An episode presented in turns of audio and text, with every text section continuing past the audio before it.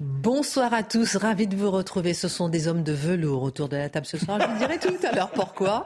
Avant tout, la Minute Info avec Mathieu Deves. Une Europe unie rassemblée à Prague pour faire face à Vladimir Poutine. La communauté politique européenne fait ses premiers pas. 44 dirigeants du continent se retrouvent dans un format inédit. C'est aussi un symbole fort, sept mois après le début de l'invasion russe en Ukraine. Et pour Emmanuel Macron, l'objectif est de bâtir une stratégie commune, notamment en matière d'énergie et de sécurité. Le mouvement de grève se poursuit dans les raffineries. Cette grève pour les salaires chez Total Energy dure depuis maintenant 10 jours. De quoi mettre plusieurs stations-service sous tension. Deux jours comme de nuit, elles sont prises d'assaut et de nombreuses pompes à essence sont à sec. En cause également des ristournes temporaires sur les prix. Massa Amini, bientôt citoyenne d'honneur de Paris, toutes les démocraties du monde doivent se faire les porte-voix du combat des femmes iraniennes, a notamment déclaré la maire de Paris, Anne Hidalgo. Massa Amini est une kurde iranienne de 22 ans. Elle est décédée le 16 septembre, trois jours après son arrestation par la police des mœurs pour un voile mal porté. Sa mort a déclenché une vague de manifestations en Iran, des manifestations violemment réprimées. Et puis au moins 37 morts, dont 23 enfants dans l'attaque d'une crèche en Thaïlande. C'est l'un des pires massacres que le royaume ait connu. Le principal suspect est un ancien policier. Il était armé d'un fusil et d'un couteau au moment de l'attaque. Au sommaire ce soir, alors qu'Olivier Véran défend le revirement d'Emmanuel Macron sur la démission des ministres mis en examen, on se demandera en quoi les affaires Éric Dupont-Moretti et Alexis Collère replacent-elles au cœur du débat public la question des rapports entre éthique et politique. L'édito de Mathieu Boccoté.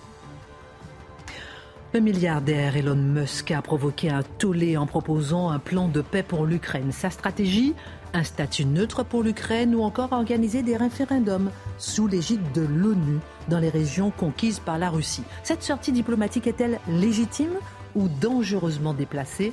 L'édito de Guillaume Bigot. Au lendemain de l'évacuation du campement de Crac, porte de la Villette à Paris, la filière sénégalaise est une fois encore visée. Selon le quotidien Le Monde, les dealers sont originaires pour la plupart d'une ville du nord du Sénégal, Louga. Le trafic enrichit la population sur place.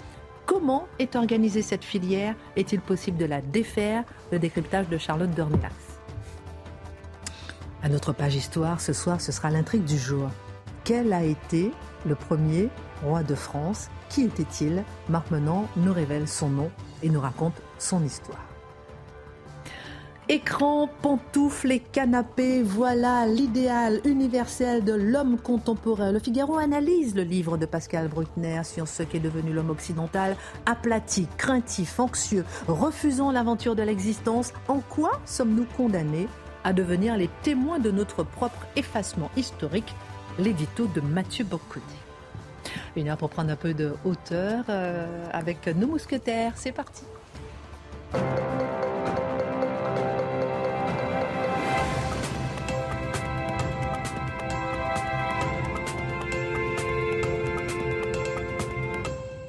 Bonsoir à tous, ravi de vous retrouver. Bonsoir mon cher Guillaume, euh, tout de velours vêtu. Bonsoir mon cher Marc, tout de velours vêtu. Bah, il restait quelques petites piécettes, alors j'ai demandé à la couturière si elle pouvait faire avec le reste de costume. Et pour info, Thomas Bauder, notre directeur d'information, est aussi en velours. On ne le voit pas à l'antenne, mais bah je le dis au cas où ça intéresse quelqu'un. Pas de velours. pas aujourd'hui, pas aujourd'hui.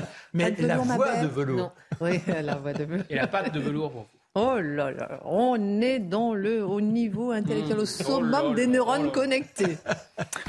Les affaires Éric Dupont-Moretti et Alexis Collère replacent au cœur du débat public la question des rapports entre éthique et politique. Il est reproché à Éric Dupont-Moretti une prise illégale d'intérêt, ce qu'il récuse.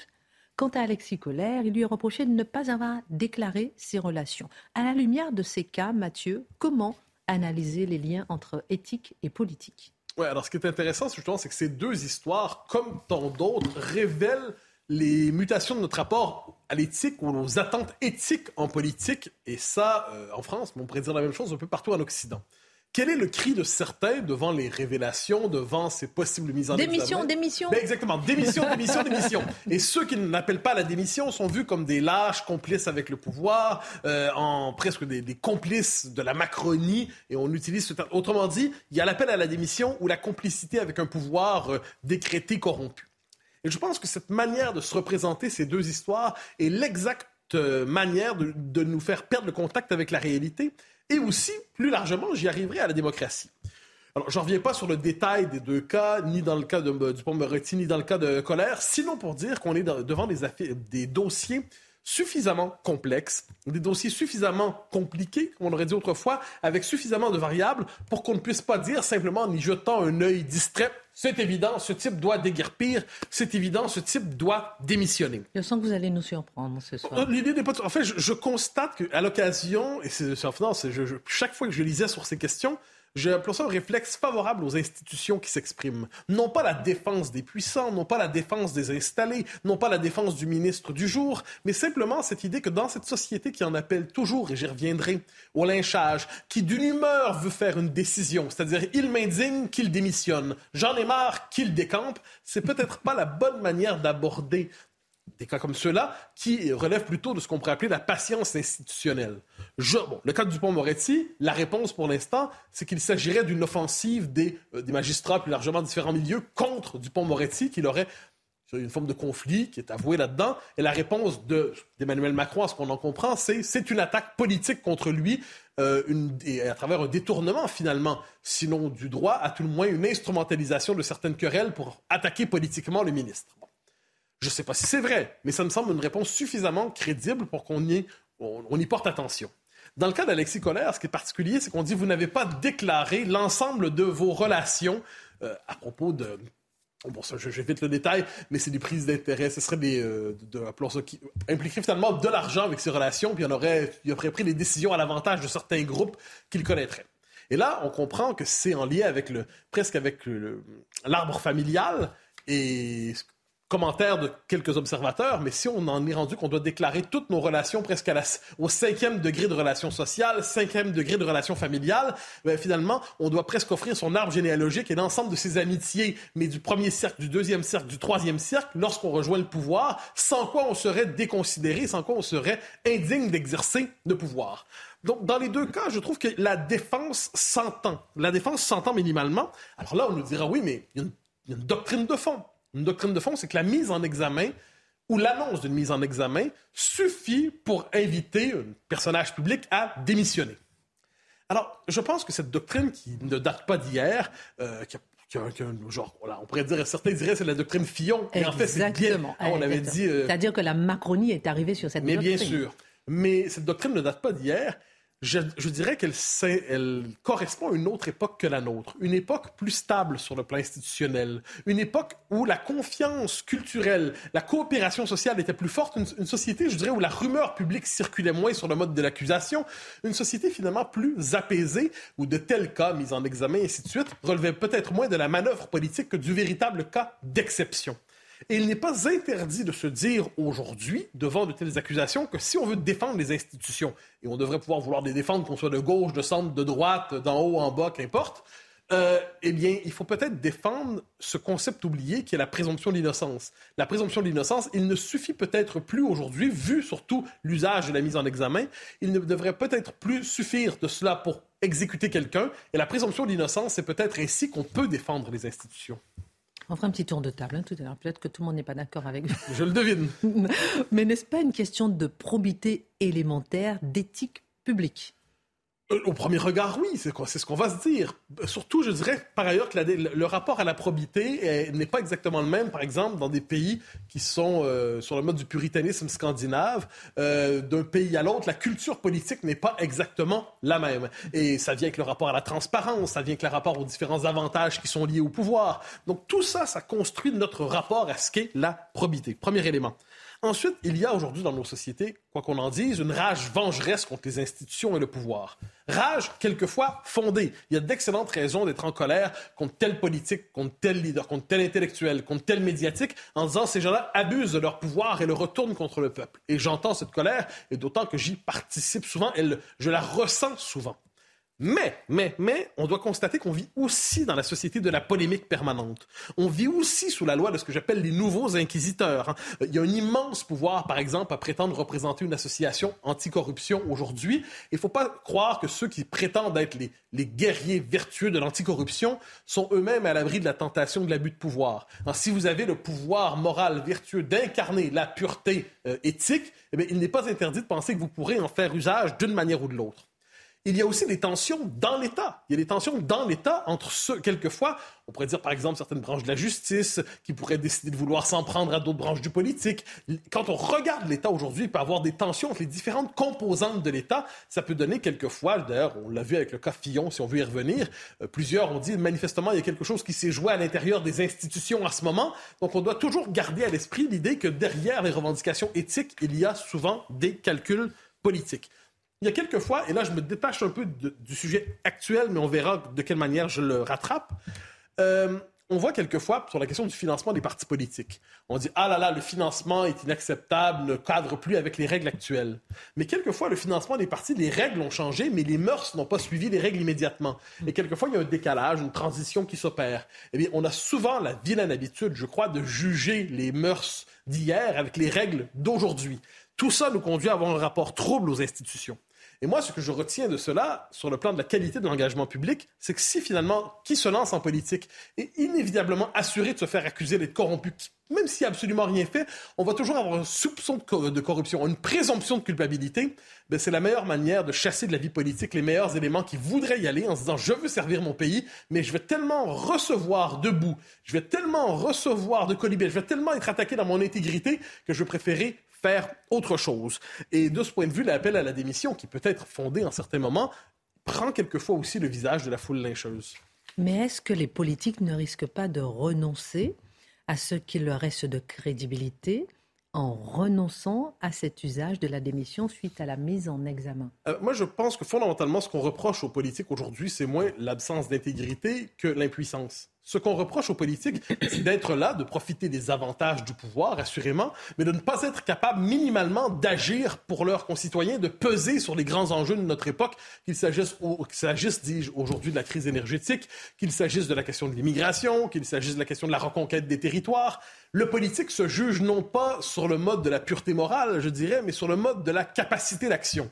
Et c'est dans la mesure où le politique est impuissant qu'on a tendance à se réfugier ensuite dans les questions éthiques et quelquefois sur le mode, je dirais, un peu puritain euh, on s'attend de la part du politique à ce qu'il soit puissant, qu'il soit capable, qu'il soit capable d'agir. Et s'il ne l'est pas, dès lors, effectivement, il y a une forme de réflexe vengeur en se disant, mais vous êtes impuissant et vous avez pourtant des privilèges, vous allez payer. Et j'ai l'impression que ce, le politique impuissant est finalement méprisé et piétiné. Et là, je dis, tout ça, ça ne veut pas dire que tous ceux qui sont accusés ne devraient pas démissionner d'une manière ou de l'autre. Je dis que l'arrière-fond éthique qui commande notre lecture de tels événements aujourd'hui est peut-être euh, plus biaisé qu'on ne le croit. Depuis sa création en 1993, huit ministres et deux secrétaires d'État ont été renvoyés devant la CGR, jamais aucun en étant au gouvernement.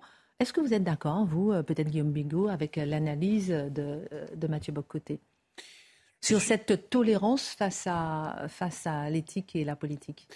Je, je, partage cette idée que finalement, politiquement, politiquement, j'insiste pas juridiquement, les juges ont été trop loin. Il y a maintenant un pouvoir des juges. Mhm. Et il faut les faire reculer. Le président de la République a 100 fois raison de rappeler qu'il y a une autorité judiciaire, pas un pouvoir judiciaire, et que finalement, le souverain en France, c'est le peuple. Le souverain veut limiter l'immigration, les juges ne le veulent pas. Et ils imposent cette décision au peuple souverain. Le peuple souverain veut une répression plus dure. Les juges ne le veulent pas. Et les juges imposent au peuple souverain ces décisions. Donc il y a quelque chose qui ne va pas qui, je ne dirais pas qui est pourri au royaume du Danemark ou de la magistrature, mais il y a tout de même quelque chose à replacer, euh, replacer l'Église au, cœur du, village républicain. Maintenant, une fois que ceci est dit, je pense qu'il y a la question de, s'expliquer pour M. Macron lui-même, le président de la République, de s'expliquer devant le souverain. Il avait une ligne directrice, c'est-à-dire euh, la fameuse jurisprudence baladure. Il l'a complètement changée. Je sais bien que ça a franchi les principes de non-contradiction, mais le minimum, ce serait de s'expliquer devant le peuple. Pourquoi il a changé d'avis? Démission ou explication? Non, mais sur, la question de la démission, je suis absolument d'accord. Et d'ailleurs, euh, comment dire, sur la réflexion du basculement entre l'éthique et la politique, je suis d'accord. Simplement, je trouve compliqué parce que quand les hommes politiques se conduisent euh, mal, c'est-à-dire que là, en l'occurrence, parce que bon, les affaires Colère et Dupont-Moretti, il y a quand même des éléments, les dossiers ne sont pas vides, hein, très clairement. Euh, donc, quand ils se conduisent mal, alors si c'est avant l'élection, ça veut dire que le juge prend le pouvoir. Si c'est après l'élection, le juge veut déstabiliser le quinquennat.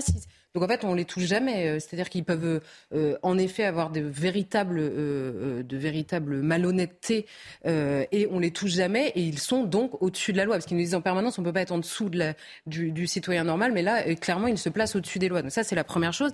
La deuxième chose sur la question de la prise de pouvoir du juge. Moi, je veux bien qu'Emmanuel Macron et beaucoup d'autres avant lui subitement se réveillent quand leurs copains sont mis en examen ou quand eux-mêmes le sont en expliquant que les juges, euh, que les juges prennent trop de pouvoir. Mais précisément sur l'exemple que vous donnez, le politique, quand il vote des lois, vote en permanence des textes qui sont extrêmement large dans l'interprétation, donnant ainsi le pouvoir aux juges. Donc c'est les, hommes politiques se souviennent finalement que la justice va contre le peuple quand il s'agit de sauver leurs fesses. C'est un peu pénible. Mais je, dirais que ça s'applique de manière assez générale, c'est-à-dire ceux qui adhèrent de manière quelquefois fanatique à un principe découvrent les limites de ce principe lorsqu'ils se retournent contre eux. L'exemple, si je peux me permettre, c'est la NUPES ces derniers temps, qui redécouvre les distinctions entre d'un côté euh, crier après quelqu'un, le frapper, euh, ou encore faire des violences morales et psychologiques. Donc on réapprend l'art de la distinction lorsque les principes qu'on brandissait de manière luisante nous tombent sur la tête. Peut-être est-ce un peu la même chose en Macronie. Juste avant vous, Marc, pardon, Charlotte, et sur l'aspect euh, défense des institutions. J'ai été interpellée aussi parce qu'il dit sur la défense des institutions. Est-ce ben, que par rapport à ça, et ensuite je vous donne la parole, Marc. Non, mais la justice étant elle aussi euh, une institution, c'est un peu compliqué de, de, de, répondre à ça. Et par ailleurs, non, mais la, la question qui se pose pour Éric Dupond-Moretti, elle est très particulière parce qu'il y a un problème institutionnel au seul fait que le garde des Sceaux soit lui-même mis en examen. Comment est-ce que les magistrats peuvent... Enfin, c'est un, un, véritable problème qui dépasse de loin Éric Dupont-Moretti et euh, le, le, problème du dossier. Mais simplement, en deux secondes, pour répondre, Mathieu, je suis d'accord, mais je ne ferai pas du tout la comparaison avec ce qui arrive, par exemple, à Europe Écologie Les Verts, parce que je crois que le problème qu'on a, c'est que les hommes politiques, qui sont souvent avocats plus que magistrats, on a beaucoup d'avocats dans la vie politique, pensent précisément l'évolution de la procédure pénale, l'évolution de la justice en fonction de leurs affaires et non pas en fonction de la délinquance que subissent toute la journée les Français. Et à mon avis, c'est ça surtout qui est problématique. Marc Menant. on a l'impression d'avoir une coterie au pouvoir, quels que soient les, les partis. Et ces gens s'adoubent les uns les autres. C'est ça qui règne dans l'esprit du peuple. Pourquoi? Bah Parce que les grandes idées ont disparu.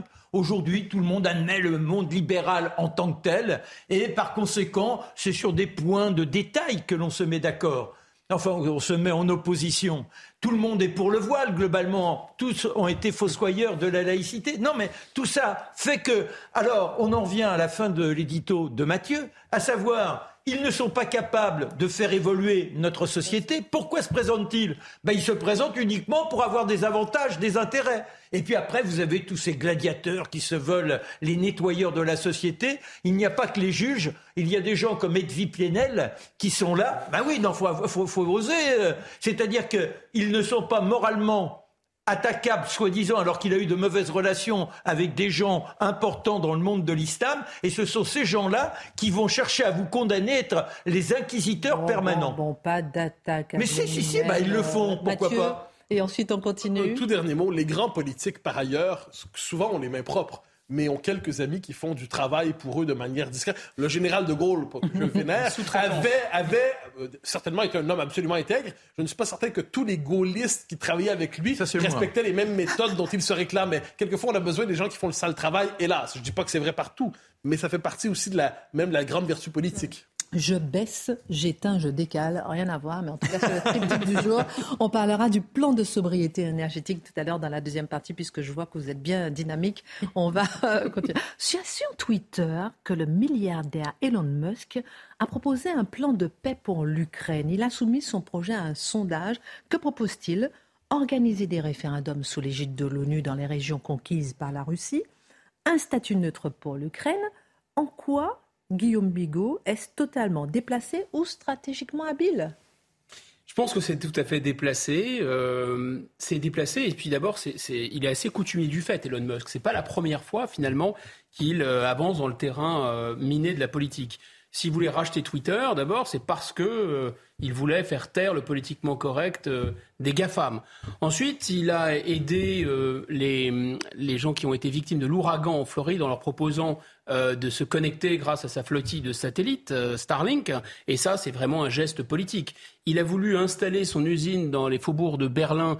D'après lui, ça a été un peu trop lent. Il y a eu trop de bureaucratie en Europe. Donc il a tapé du poing sur la table et il a dit le gouvernement allemand va rater sa transition énergétique. Donc il est complètement dans la politique, euh, Monsieur Musk, depuis longtemps déjà.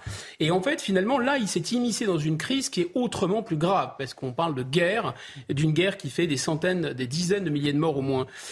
Voilà, moi je pense que son, son intervention là, politique, dans cette crise diplomatique et militaire, elle est illégitime. Elle est illégitime d'abord parce que c'est une personne privée, il représente des intérêts privés. Alors on va dire que les ONG, c'est vrai, parfois on voit au chapitre, notamment aux Nations Unies, mais les ONG sont précisément des organismes non lucratifs. Ils visent un intérêt euh, général politique. Et lorsque les multinationales, ça arrive aussi, s'engagent pour des causes, le font jamais contre leur gouvernement et en tout cas pas sur des crises aussi graves. Donc là, je pense qu'il y a quelque chose un peu de la mégalomanie euh, chez cet homme. Il, d'ailleurs, j'ai vu apparaître dans des films de Marvel. Enfin, il, il, est, il y a une espèce de confusion entre la réalité et le virtuel. Il se prend un peu pour, vous savez, Iron Man, c'est-à-dire des, des, des super-héros.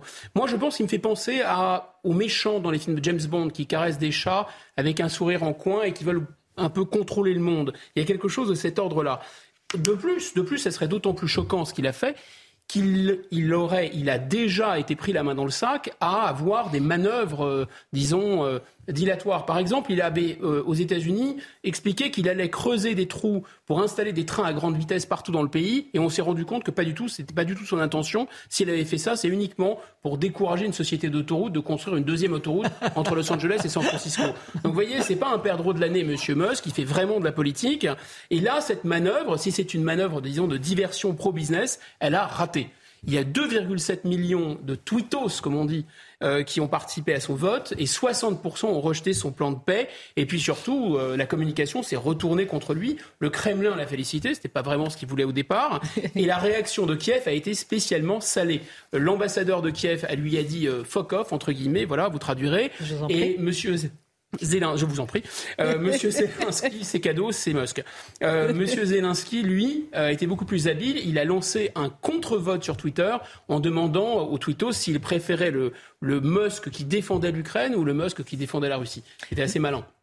Mais alors, doit-on euh, prendre Elon Musk comme un acteur politique, voire géopolitique au sérieux, ou vraiment pas du tout? Parce qu'on peut se commander la question quand même.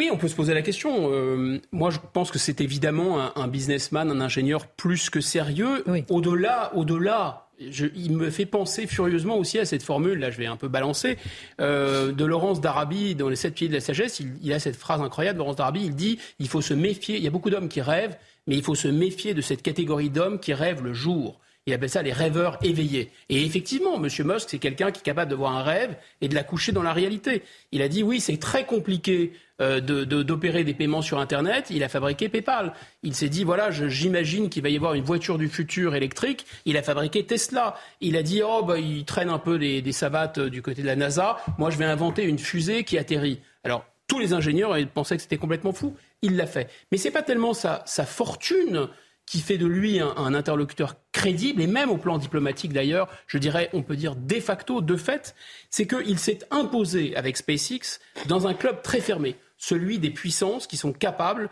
d'envoyer des objets euh, dans l'espace. Et ça, finalement, il y a très peu de pays qui sont capables de le faire. Et maintenant, il y a une entreprise privée capable de le faire, c'est SpaceX. Et ça fait de lui un acteur diplomatique parce que la Chine, par exemple, mm. s'est plainte officiellement que euh, les, les, satellites en orbite basse, il y en a 2000, hein, excusez du peu, de M. Musk, en fait, pouvaient euh, euh, mettre en danger la vie des cosmonautes chinois dans la station spatiale chinoise. Donc, vous voyez, de toute façon, ça fait déjà réagir les États. Et l'Iran a réagi aussi, puisqu'il a proposé de mettre ses satellites à disposition des manifestants en Iran. Le gouvernement américain lui a emboîté le pas, donc ce qui est preuve Preuve d'ailleurs qu'il a vraiment un effet diplomatique, c'est M. Musk. Et les Ukrainiens ont la mémoire courte parce qu'au début du conflit, M. Musk avait justement sauvé, y compris l'armée ukrainienne, qui n'avait plus d'Internet. Et grâce à ces satellites, ils ont pu communiquer. Donc vous voyez, c'est déjà, à mon avis, un interlocuteur. Et puis demain, et ça sera fait à mon avis demain, il va être obligé de racheter Twitter c'est 108 millions d'abonnés plus le contrôle du réseau social Twitter, bah, il va peser, bien sûr, il va peser politiquement. J'ai regardé, M. Biden, M. Poutine et M. Zelensky ensemble ont 34,4 millions d'abonnés. Lui tout seul, il pèse déjà 108 millions d'abonnés. Évidemment, Twitter, ce n'est pas toute la politique, mais c'est tout de même le plus politique des réseaux sociaux. Quant à son plan, maintenant, il faut en dire un mot, son plan de paix, bah, moi je pense qu'il n'a rien de scandaleux ou d'absurde. Simplement, il est probablement est un peu prématuré. Pourquoi? D'abord parce que finalement, ce n'est pas le bon moment, la situation sur le front n'est pas stabilisée. euh, au, Kremlin, la situation a l'air assez mouvante. Peut-être que M. Poutine pourrait être remplacé un de ces quatre. Et je pense qu'il n'est pas choquant du tout de rappeler, comme le fait euh, M. Euh, monsieur, Musk, qu'il y a des pro-russes finalement en Ukraine et que l'idée d'un référendum, et un référendum sous, la, sous l'égide d'un tiers de confiance que seraient les Nations Unies, ça pourrait être une, piste de sortie. Monsieur...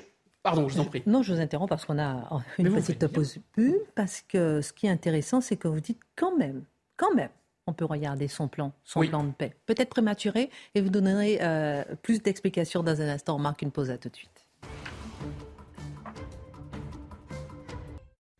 Euh, après la minute info de Mathieu Devez, le plan de paix d'Elon Musk. La centrale nucléaire de Zaporizhia est évidemment ukrainienne. Ce sont les mots de Raphaël Grossi, le directeur général de l'Agence internationale de l'énergie atomique. La Russie s'est emparée de la centrale en mars, peu après le début de son invasion de l'Ukraine. Et Vladimir Poutine a ordonné hier de transférer le contrôle de la centrale aux autorités russes et d'en faire une propriété fédérale. Un adolescent handicapé violemment agressé dans l'Oise. Les faits se sont produits lundi dernier. L'adolescent de 16 ans a été pris à partie à deux reprises par plusieurs jeunes à proximité de son lycée à Saint-Maximin. Cinq mineurs ont été interpellés à leur domicile avant d'être placés en garde à vue.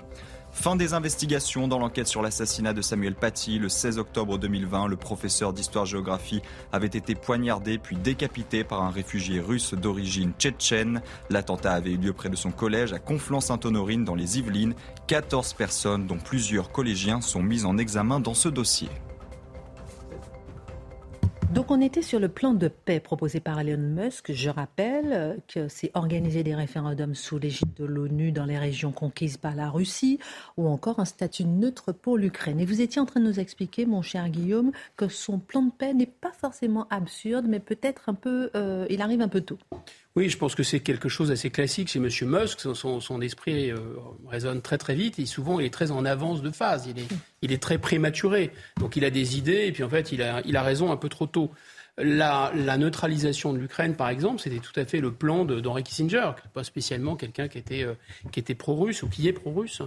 Euh, en, en, revanche, il y, a, il y a aussi le fait que M. Musk a des informations que le peut-être nous n'avons pas. C'est un acteur euh, spatial et, il a probablement raison, comme la CIA, de prendre au sérieux euh, cette, menace nucléaire. Mais là aussi, c'est très en amont de phase. Pourquoi? D'abord parce qu'on n'en est pas là du tout encore, même si c'est évoqué par le pouvoir russe, c'est quand même un, aspect psychologique de chantage, et qu'on peut parier, euh, sans trop s'avancer, que le pouvoir russe essaiera de faire porter la responsabilité d'un éventuel déclenchement du feu nucléaire aux Américains et aux Ukrainiens. Autrement dit, il y aura encore une sorte de barrière. Donc tout ça, ça arrive un peu trop tôt pour Elon Musk. Est-ce qu'il n'y a pas un risque que des personnalités, des milliardaires comme Elon Musk puissent prendre la place des États? Même si on sent cette idée euh, qui circule, c'est aussi un peu l'idée de M. Monsieur Musk, qui est un libertarien, quelqu'un qui est contre les États. Je pense que euh, la crise en Ukraine, comme la crise du Covid auparavant, nous a montré que l'impératif de sécurité l'emporte toujours sur l'impératif de prospérité. Et même d'une certaine façon, la guerre en Ukraine, c'est comme une boîte noire qui s'ouvre. Et maintenant, on voit très bien que derrière le dollar, derrière l'avance technologique des États-Unis, derrière la domination même culturelle des États-Unis, il y a un pouvoir militaire. Il y a un pouvoir qui tue, qui fait couler le sang. Toujours, c'est caché, mais ça existe. Et en fait, M. Musk n'a pas le droit de tuer, aucun milliardaire n'a le droit de tuer, n'a le droit d'emprisonner. Il y a le monopole de la violence légitime qui reste aux États. Et depuis 1648, date du traité de Westphalie, les États n'acceptent pas qu'il y ait un pouvoir au-dessus d'eux. Et les États gardent le pouvoir de tuer. Et comme le dirait Charles de Gaulle, l'axe du monde reste l'épée.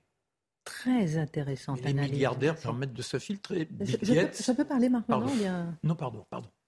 Je disais très, Merci. Très intéressant et vous revenez quand vous voulez. Alors, alors oui, votre remarque sur Bill Gates, c'est ben Non, parce que Bill Gates, il a fait la même chose, mais sur le plan sanitaire. C'est ça, c'est ça. C'est-à-dire qu'on s'aperçoit aujourd'hui que ces gens essaient de s'affranchir, mais ils sont peut-être aussi plus subtilement les têtes de bélier qui permettent à certains de. Hmm. Mais il y a quand même des grosses questions à se poser. Il y a une différence entre Jack Ma et euh, Elon Musk. Elon Musk va très loin contre la politique de son pays. Elle est en train de gêner la diplomatie américaine. Jack Ma, pour le coup, les Chinois l'ont arrêté, ils l'ont un peu cuisiné. Apparemment, il était beaucoup plus obéissant en ressortant. Mais c'est une différence apparente, apparente. Vous êtes déchaînés ce soir tous les quatre. Parce que je pense que s'il était arrêté aux États-Unis, M. Musk, il ferait moins le malin aussi. En tout cas, bon, il, est, il, est, inarrêtable, Guillaume Bigot. Pardon, je, ne dis pas. Non, non, non, mais on va profiter de votre énergie, justement. J'ai mis les mains sur la tête, je ne bouge plus. oui, vous bougez plus, soyez sage, parce qu'on a, on a un sujet d'actu tout à l'heure. C'est pas symbole de Sandrine Rousseau. non. le gouvernement, on en parlera tout à l'heure. Un petit tour de table sur le gouvernement qui a présenté au Parc des Expositions son plan de sobriété énergétique. Je baisse, j'éteins, je décale, on en parle dans un instant. Mais maintenant, et ça vous fait rire. Vous nous direz pourquoi. Selon un article du Monde, les dealers de crack à la porte de la Villette à Paris sont pour la plupart originaires d'une ville du nord du Sénégal appelée Louga. Charlotte, vous allez analyser pour nous cette filière dans un instant. Juste avant, qu'en est-il des interpellations survenues hier lors du démantèlement du campement de crack? On a vu le fameux square Forceval dont on entendait parler, qui était euh, euh, le campement des craqueux, euh, comme on disait dans le quartier, qui a été démantelé. Alors bon, la première chose qu'il faut dire quand même, c'est que le, le, démantèlement se fait toujours très tôt le matin. Il y avait beaucoup moins de monde que prévu.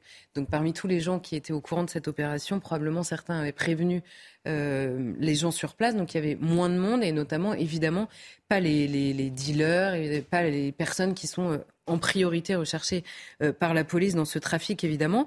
Et Gérald Darmanin avait annoncé qu'il y avait trois sortes de personnes euh, sur place. Les personnes recherchées pour délinquance, qui, elles, allaient être interpellées. Les étrangers en, situation irrégulière qui seraient placés en centre de rétention, et les autres, c'est-à-dire ceux qui consomment euh, simplement, j'ai envie de dire, qui étaient voués à être réorientés vers d'autres dispositifs d'hébergement.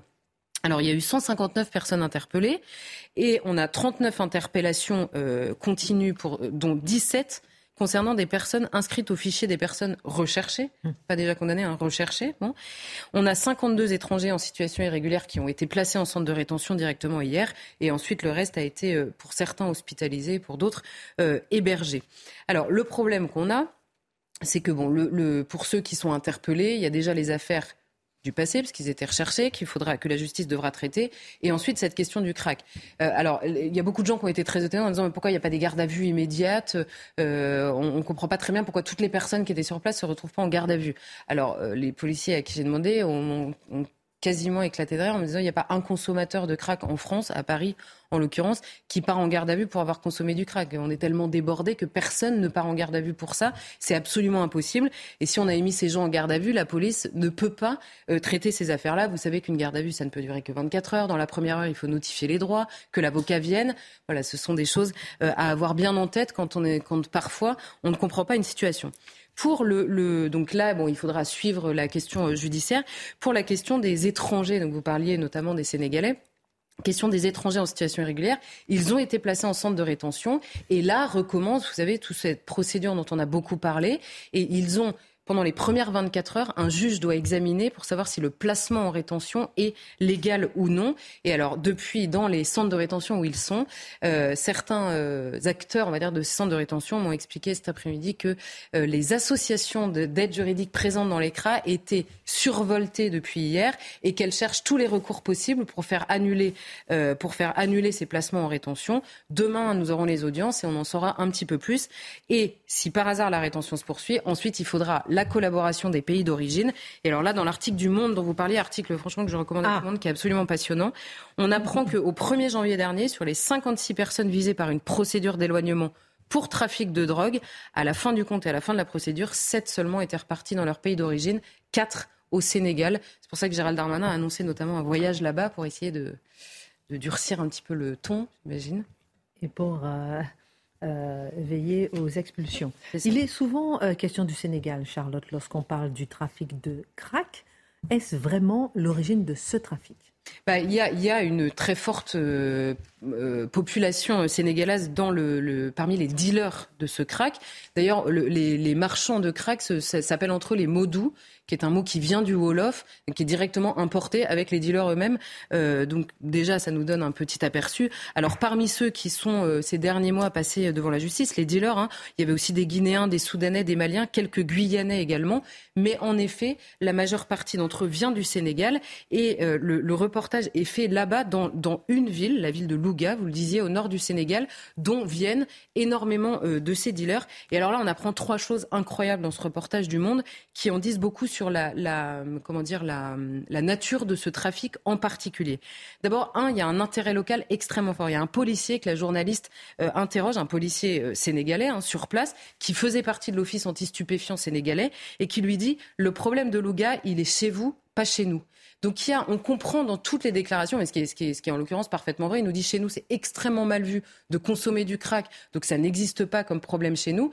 Et par ailleurs, le crack fait euh, prospérer économiquement la ville de Louga. Donc on, on va revoir la carte. Hein. On, oui, mmh. on comprend euh, à la fois l'attentisme policier et l'intérêt très clair de la population. Il précise également que quand certains partent euh, en Europe, ils, ils, ne partent pas nécessairement d'abord pour dealer. il y en a qui font des petits boulots, qui vendent des tours Eiffel. Il y a beaucoup de, de parmi eux qui disent j'étais parti vendre des tours Eiffel. Et puis ils voient autour d'eux les copains qui gagnent 500 euros par jour avec le crack. Évidemment, c'est très rapide, sachant que quand vous partez, et là beaucoup précisent, quand vous partez, il faut rapidement avoir une photo d'une voiture, d'une vie, euh, d'une villa. On, voit ici la, carte, voilà, d'une villa construite au Sénégal et qui a l'air de, de, de voilà la réussite européenne. Donc tout ça nourrit un intérêt très fort de ce trafic. La deuxième chose, c'est la pénétration du discours victimaire qu'on a en France. Alors ça, c'est la chose qui m'a le plus étonné quasiment. On a un, un dealer qu'elle rencontre là-bas, qui est retourné euh, au pays pour un temps, et qui lui dit, pour moi, j'ouvrais les guillemets, hein, pour moi, c'est une vengeance de vendre du crack en France. Les Français ont pris tout ce qu'il y avait ici, et quoi, nous, on vend juste un peu de crack? C'était dans le monde, ça.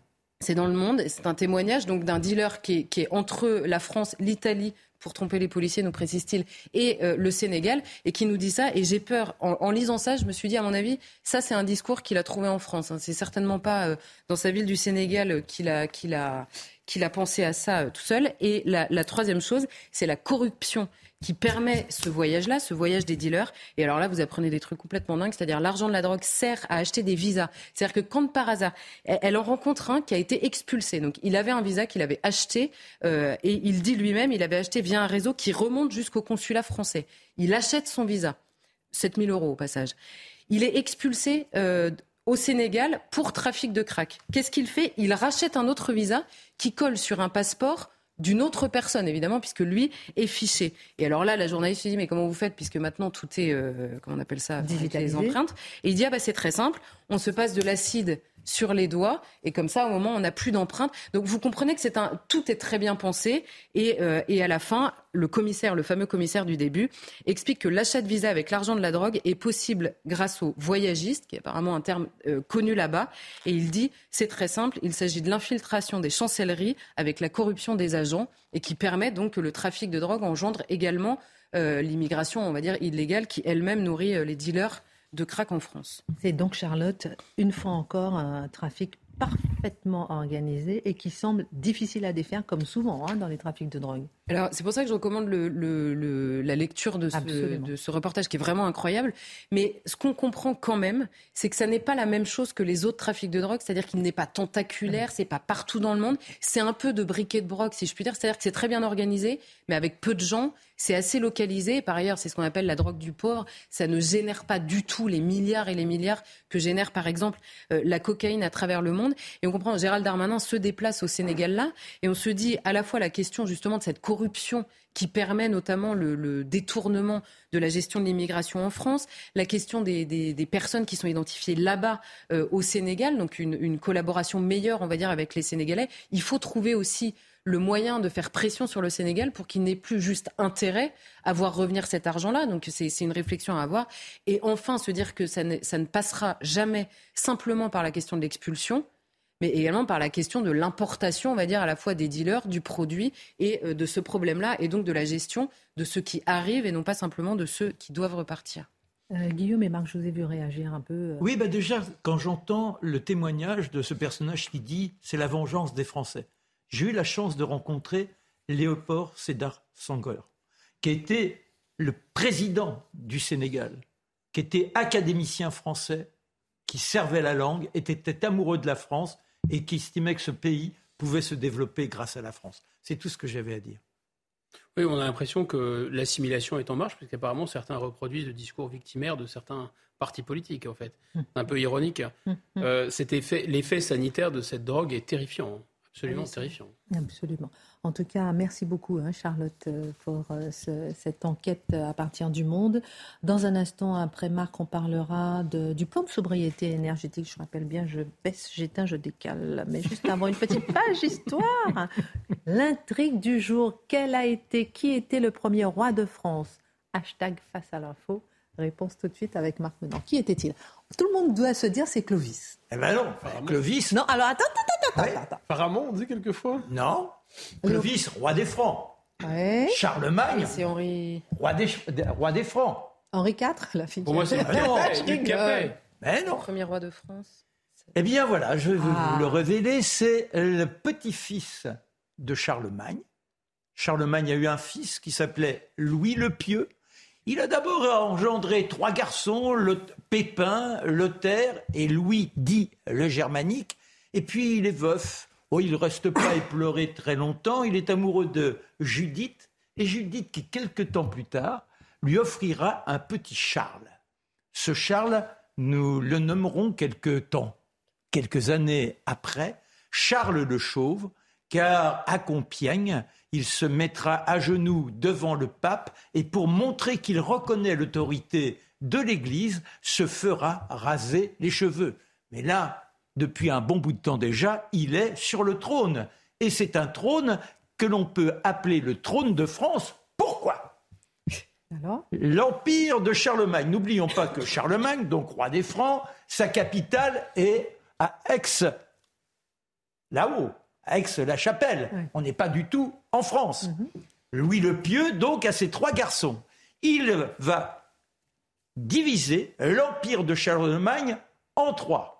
Et puis il y a le petit poupon qui est arrivé. Ah Et sa femme Judith, dont il est follement amoureux, qui lui dit Mais on peut quand même pas laisser notre petit garçon. Quel avenir de notre euh, dynastie? On peut pas le laisser sans rien. Alors au fur et à mesure, il fait en sorte que les grands aient de moins en moins. Ça va, je vous passe les détails, car on va griroyer entre les fils, le père. Les fils finissent par prendre le père en kidnapping, en rapt ils le mettent dans un monastère et le voilà qui s'agenouille. Alors pour Louis le Peu, dans un monastère, on pourrait trouver que c'est très très bien.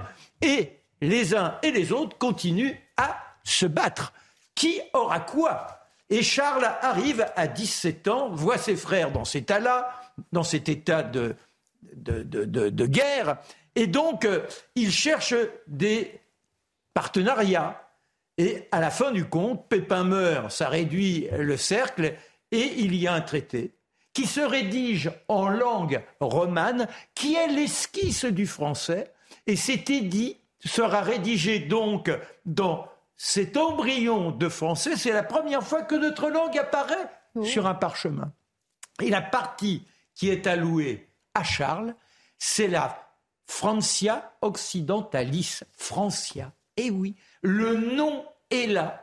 Et il créera plus tard une monnaie pour la première fois qu'il fera frapper. Et donc, les historiens ne sont pas tous unanimes sur le sujet. Mais on peut néanmoins estimer que c'est avec lui qui a hérité du domaine sur toute la longueur de Clovis, avec un peu d'Espagne, que l'on a ce roi étonnant. Il est sacré à Orléans.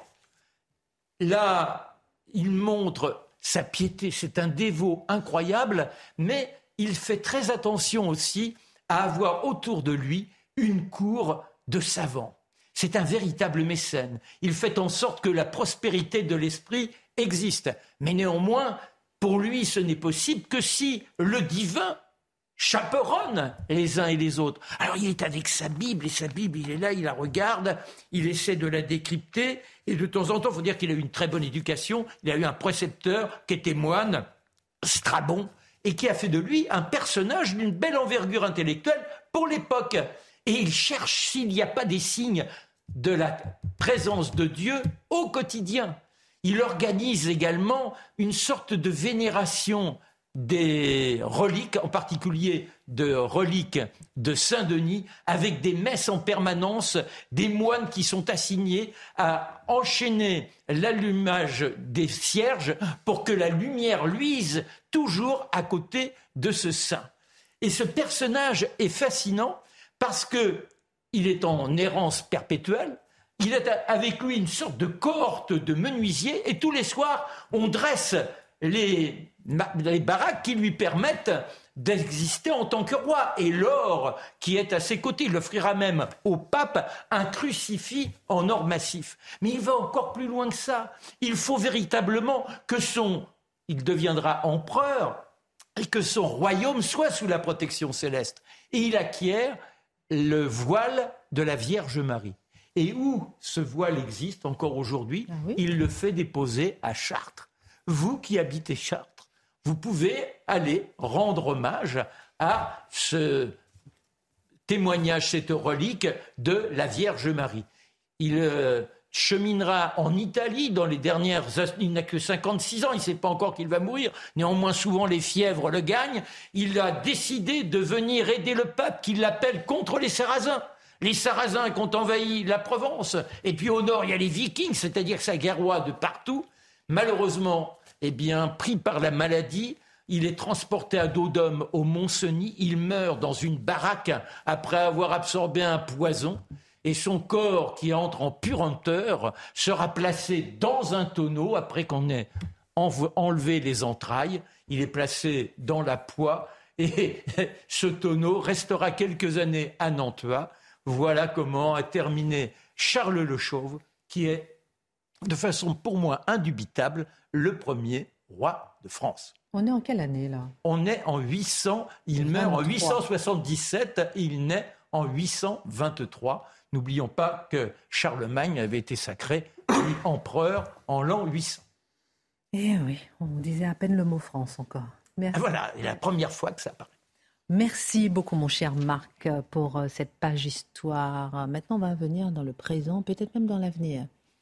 Je baisse, j'éteins, je décale. Pardon pour ce triptyque. non, mais c'est quand même le triptyque du jour. Le gouvernement, mon cher Mathieu, je vais commencer par vous. On va faire un petit tour de table. Il a présenté au Parc des Expositions de la Porte de Versailles à Paris son plan de sobriété énergétique. Elisabeth Borne a dit la sobriété s'est imposée comme une nécessité. Agnès Pannier-Runacher, la sobriété ne ce n'est pas arrêter de vivre. Nous lançons donc une campagne de communication responsable, engageante, intitulée Chaque geste compte trois idées de cette campagne, donc je baisse, euh, je décale. Alors, est-ce que selon vous, c'est de l'infantilisation, de la communication, de la responsabilisation? Les deux premiers termes, infantilisation et communication. Premièrement, il y a un transfert de responsabilité qui s'opère. Pour ce que j'en sais, il se peut que je me trompe, mais la politique énergétique relève aujourd'hui du domaine régalien de l'État, du domaine régalien donc de l'État puisque l'État n'a pas été capable, pour différentes raisons, d'être à la hauteur des fonctions qui sont les siennes, il se transforme aujourd'hui en professeur de morale, en disant oh là là, plan de sobriété pour les uns, les autres, et ainsi de suite. Il une forme de, de culpabilisation même de l'individu en disant si le pays va mal, c'est parce que vous vous chauffez un peu trop, les amis. Euh, il y a à travers. Mais, c'est vrai que les Français vivent ça euh, comme une culpabilisation au quotidien dans leur salon et, je les comprends parfaitement. leur salle de bain. Je les comprends parfaitement. C'est-à-dire qu'il y a quelque chose à travers ça. On est des sociétés modernes, développées, équipées, fortunées. Et d'ailleurs, c'est moi je me dire, c'est le, le, pacte de la modernité. On va détruire fondamentalement le lien social et l'individu va être condamné à la solitude existentielle, mais en échange, il sera riche et ne manquera de rien. Mais là, il y a la solitude et en plus, il est pauvre, il doit avoir la pénurie et il doit avoir des, sandwichs soviétiques, hein, comme je me dire. Vous connaissez hein, le, coupon de jambon entre les deux coupons de pain. Alors là, j'essaie de comprendre quelle est cette proposition. Je me dis, transfert de responsabilité plus culpabilisation égale colère sociale légitime. Votre regard, Charlotte, sur euh, ce triptyque et sur... Euh, est-ce que finalement, le gouvernement, on peut, on peut le comprendre en se disant que en donnant cette impulsion, on va finir par les petits gestes de chacun arriver à, à baisser de 10% la consommation. Mais on revit rigoureusement la même chose qu'au moment de la crise sanitaire, c'est-à-dire sur. On vous donnera la parole, Marc. Ah ah mais, franchement, sur la question du transfert de responsabilité, c'est pas simplement une question chronologique, parce qu'au moment de, pareil, on avait parlé de la question de l'hôpital, on nous avait dit oui bah d'accord, on parlera de ça plus tard, parce que maintenant, euh, là, on a les, les, les, les, pieds dans le dans le, enfin, les mains dans le cambouis. Les mains dans le cambouis, c'est mmh. Voilà. Euh, donc euh, maintenant qu'on est dedans, il faut y aller, et, et donc il faut. Et alors là, le discours ne devient plus euh, euh, on a besoin de telle et telle chose de manière, euh, enfin, on a besoin de tout le monde à ce moment-là, ça devient si vous ne le faites pas, vous voulez tuer des gens, si vous ne le faites pas, vous voulez achever la planète, ne plus avoir être contre l'Ukraine quasiment. Enfin bon, on va, on va, on va encore être accusé de mille mots. Et en plus, en effet, il n'y a pas de reconnaissance de responsabilité. C'est vraiment euh, tous les hommes politiques qui ont gouverné ces dernières années qui défilent en disant comment ça? Moi, non, jamais. Euh, je n'ai absolument aucune responsabilité. Et à la fin, bon, c'est votre triptyque. En effet, on a vraiment l'impression, encore une fois, d'avoir 4 ans et demi, au moins qui nous parlent comme à des adultes.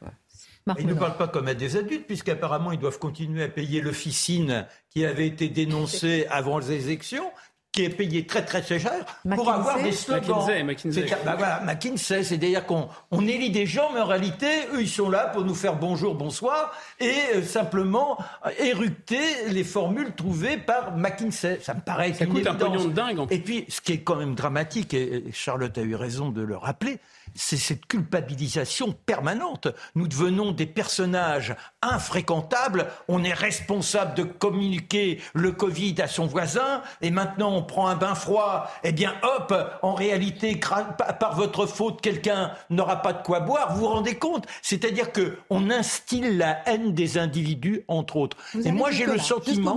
Vous allez jusque-là. Ah bah, euh, j'ai le sentiment, quand vous vous promenez aujourd'hui, qu'il y a de plus en plus d'aigreur et que les gens se regardent de moins en moins en affichant un joli sourire. Eh bien ça, ils sont responsables et j'aimerais qu'un jour ils aient à en rendre compte. C'est vrai que c'est exactement ce que Charlotte a décrit, c'est la double peine. C'est non, seul, non content de ne pas rendre de compte sur les erreurs qu'ils ont commises, euh, pas stocker des masques, détruire euh, euh, ou fermer des centrales nucléaires, non content de ne pas rendre compte. En plus, ils nous culpabilisent et ils nous attaquent. C'est complètement fou. La limite de 19 degrés en moyenne pour le chauffage dans les locaux d'entreprise est inscrite dans le Code de l'énergie de 1978. Rien de nouveau. Mathieu Bocoté, dernière partie. L'homme contemporain est-il réduit aux écrans, aux pantoufles, au canapé L'homme occidental est-il aplati, craintif, anxieux, refusant l'aventure de l'existence? C'est le Figaro qui se plonge dans le livre de Pascal Bruckner, Le sacre des pantoufles. Le philosophe s'y inquiète du triste avènement de l'homme occidental. Cette mise en garde, probablement salutaire, n'est-elle pas néanmoins excessive? Non. Euh, non, je crois pas. Merci, au revoir. ce, que, ce que décrit Bruckner, je le dis dans mes propres mots, c'est ce qu'on pourrait appeler la mutation anthropologique contemporaine. Traduction, quel type d'homme fabriquons-nous aujourd'hui? Quel type d'être humain? Chaque époque produit son propre, à partir de la nature humaine. On met de l'avant certaines qualités, fabrique certains défauts, on construit le lien social d'une certaine manière. Qu'est-ce qu'on a tendance à construire aujourd'hui dans le monde aplati, le monde sans verticalité, le monde où sois exactement comme tu veux être, mon petit ami. Le problème, c'est qu'au fond de soi-même, la plupart du temps, on n'est pas grand-chose. Hein? Euh, je me suis toujours méfié des gens qui disent j'étais au fond de moi-même, mais qu'est-ce que que t'as découvert un gouffre? Alors quoi qu'il en soit, en soit, Bruckner dit on est devant un individu aplati, un individu abattu, un individu qui, euh, d'ailleurs, bien à voir la vie comme une aventure parce qu'il est toujours craintif. La crainte domine son imaginaire. il y a tout un discours d'ailleurs public qui est porté par Sainte Greta. On l'a oublié, mais de temps en temps, elle se rappelle à nous, qui explique tout est foutu, tout va brûler, how dare you? Et on, se, connaît son discours et ainsi de suite. Et si tout doit brûler, si tout doit disparaître, si tout s'efface, eh bien, quelle est la seule zone de repli? C'est le bonheur privé, le bonheur intégralement privé. Le bonheur, on est replié sur soi dans cette espèce de maison des plaisirs que devient le domicile. Mais ce que nous dit Bruckner avec cela, c'est qu'au bout, de la, au, bout de la maison, il n'y a pas l'aventure. La, la part créatrice de l'existence est sacrifiée. On va faire un petit JT avec Arthur Murieux dans un instant, mais juste avant, est-ce qu'il n'y a pas, euh, qui a-t-il de mal à jouir de ce confort nouveau? Ah ben, Jouir de l'existence, c'est très bien. La vie doit être une fête, justement, un banquet. Ça, c'est, ah je, suis un banquetiste et un banquetteur. ça, se voit dans vos Moi, yeux. ce qui me frappe, euh, pas seulement dans les yeux, quand même, j'occupe le territoire comme un empire. On vous aime comme ça. Alors, quoi qu'il en soit, un peu moins mon tailleur. Alors, quoi qu'il en soit, ce qui est assez intéressant, c'est de voir, se dire, le type d'existence, le type de loisirs qui nous sont proposés aujourd'hui. Mhm. Et moi, j'appelle ça la virtualisation intégrale de l'existence.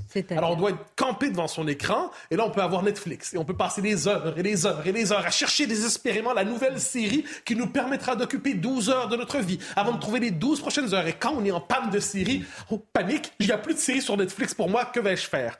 Il y a les jeux vidéo. Alors, je sais que bien des gens aiment ça, mais se perdre encore une fois dans l'univers virtuel, on peut prendre une identité d'emprunt à défaut d'être soi. Il y a le sexe virtuel qui se développe aujourd'hui, soit dit en passant. C'est un peu inquiétant, ça, soit dit en passant. Euh, mais aussi la pornographie qui euh, se connecte pas nécessairement à la meilleure part du cerveau et le corps réel des uns et des autres est un peu déserté. les réseaux sociaux, où se passe une partie fondamentale de notre existence qui se substitue encore une fois aux relations humaines vraies le métavers qu'on nous annonce pour demain, qui est une existence dédoublée. Alors qu'est-ce qu'on voit à travers ça? Une forme de néo-catharisme, c'est-à-dire une forme de dualisme radical entre l'âme, qui serait la vérité de l'être, et le corps qui est appelé à se décomposer, cette existence virtuelle qui tient exactement dans le pur esprit. Ce n'est pas une existence humaine, c'est une existence décharnée, c'est une existence, en dernière instance, sans véritable plaisir, et c'est une fausse émancipation qui, dans les faits, mutile l'âme et le corps. Donc oui, on a raison de se méfier. Alors, est-ce que tout est perdu? Sommes-nous finalement condamnés à devenir les témoins de notre propre effacement euh, historique, de notre propre disparition? Alors non, heureusement, parce qu'il y a dans la... Vous savez, la nature humaine résiste à tout. Moi, c'est ma part d'optimisme dans l'existence.